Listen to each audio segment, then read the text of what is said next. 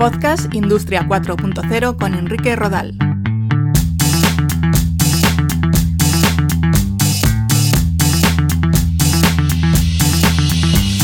¿Qué tal? Un saludo. Bienvenidos a un nuevo capítulo de Podcast Industria 4.0 en www.podcastindustria40.com. Hoy me quiero ocupar de algunos ejemplos que estamos conociendo de la aplicación de herramientas basadas en inteligencia artificial para combatir el coronavirus. Vamos con ello.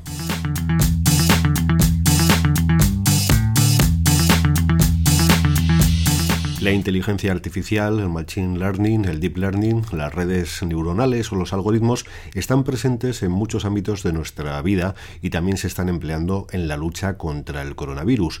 Hay ejemplos centrados en analítica de datos, visión artificial o asistentes conversacionales.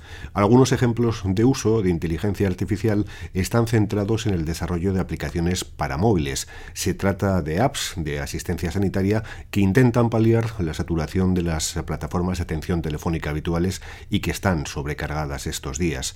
Un ejemplo son las aplicaciones en las que el paciente rellena una serie de campos, describe sus síntomas, facilita datos personales respecto a edad, sexo u otros factores de riesgo, etc. De forma automática, la inteligencia artificial analiza esa información y es capaz de establecer el grado de riesgo del paciente. Otro ejemplo de uso de la inteligencia artificial se comenzó a aplicar en China y se está realizando un proyecto piloto en España. Se trata de un estudio de movilidad de la población que toma los datos de las antenas de telefonía que son capaces de captar los movimientos de los usuarios de estos teléfonos móviles. Son las operadoras de telefonía las que recopilan esa información que se proporciona a los gobiernos con datos anónimos, al menos en el caso de España.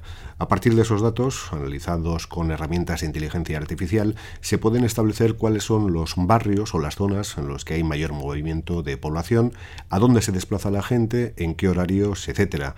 Y esto puede servir para ajustar horarios de servicios de transporte, descubrir lugares de reunión, localizar comercios con gran afluencia que necesiten algún tipo de, de regulación, identificar aglomeraciones, etcétera. Con todo, la información que proporcionen las operadoras en España no es individual ni depende de rastrear el movimiento y los contactos de personas que han dado positivo, como sí que ha ocurrido con aplicaciones de algunos países asiáticos como China o Corea del Sur. Esto es muy importante a la hora de preservar la privacidad de las personas, que es otro elemento que habrá que analizar una vez pasada esta crisis del coronavirus. Más controvertidas son otras eh, propuestas como el desarrollo de una aplicación que puede identificar a todas las personas con las que un individuo infectado ha estado en contacto y aislar a todas las personas comprometidas. Para ello se utiliza una aplicación móvil que rastrea los contactos automáticamente por proximidad de los dispositivos. Con las herramientas de Big Data e inteligencia artificial, todas las personas comprometidas pueden ser rastreadas o aislados. Pero claro, de nuevo hay un choque importante con preservar los datos personales. Para concluir estos ejemplos de herramientas de inteligencia artificial aplicadas a la analítica de datos, hay que recordar que fue Blue Dot, un sistema de videovigilancia de enfermedades infecciosas basado en inteligencia artificial, el primero que detectó esta pandemia. Blue Dot busca en todo el mundo 24 horas al día, los 7 días de la semana, cualquier posible enfermedad a gran escala.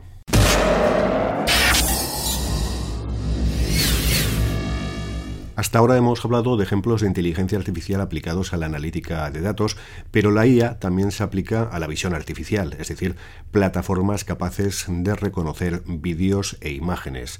Se ha empleado en diversas regiones de Asia, en las calles, por ejemplo, a la entrada de comercios o de centros de transportes, se han colocado cámaras térmicas capaces de medir la temperatura corporal de las personas.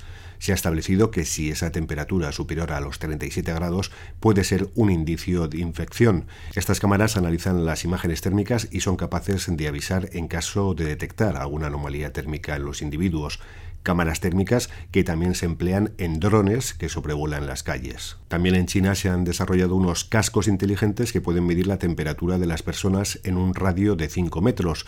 Si alguien da positivo, el casco emite una alarma. Estos cascos o visores especiales los llevan policías o funcionarios chinos y son capaces de tomar la temperatura a más de 200 personas en menos de dos minutos. Y otra gran contribución es la supercomputadora Tiange-1 de China, que ofrece a los médicos de todo el mundo acceso gratuito a una herramienta de diagnóstico de inteligencia artificial que es capaz de identificar pacientes con coronavirus en base a un escáner de tórax. La supercomputadora puede filtrar cientos de imágenes generadas por tomografía computerizada y puede dar un diagnóstico en aproximadamente 10 segundos. La visión artificial, que es también una herramienta clave en los sistemas de desplazamiento de vehículos autónomos, se emplea para el reconocimiento de señales de tráfico, personas en la calzada, las líneas de la carretera y el entorno en general. Pues bien, también se han desarrollado vehículos autónomos capaces de llevar a cabo tareas de fumigación contra el coronavirus e incluso robots y drones que pueden transportar comida o material sanitario a personas aisladas. Otro ejemplo de inteligencia artificial son los chatbots y los asistentes de voz tipo Siri, Alexa o Google Assistant. El gobierno español ha anunciado que está desarrollando un asistente conversacional con inteligencia artificial para atender llamadas telefónicas de personas de edad avanzada. Es un colectivo que no está muy acostumbrado a utilizar apps o webs y se trata de que este asistente de voz pueda interactuar con ellos solventando dudas y respuestas. Hay muchísimas iniciativas en todo el mundo de soluciones basadas en inteligencia artificial para luchar contra el coronavirus, pero sin duda uno de los campos más importantes será el de encontrar un medicamento eficaz y una vacuna.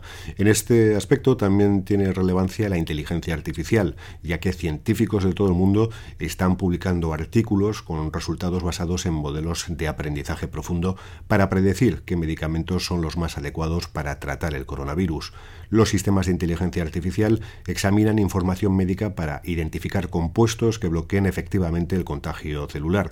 También se utilizan estas herramientas para localizar y sintetizar moléculas efectivas contra el virus. Por tanto, la inteligencia artificial está siendo una tecnología fundamental en la lucha presente y futura contra el coronavirus y sin duda sus aportaciones serán muy importantes. Os espero las próximas semanas con nuevos episodios de Podcast Industria 4.0 centrados en cómo las nuevas tecnologías nos van a ayudar en ámbitos como la industria, la salud y la sociedad en general en www.podcastindustria40.com. Os espero. Un saludo.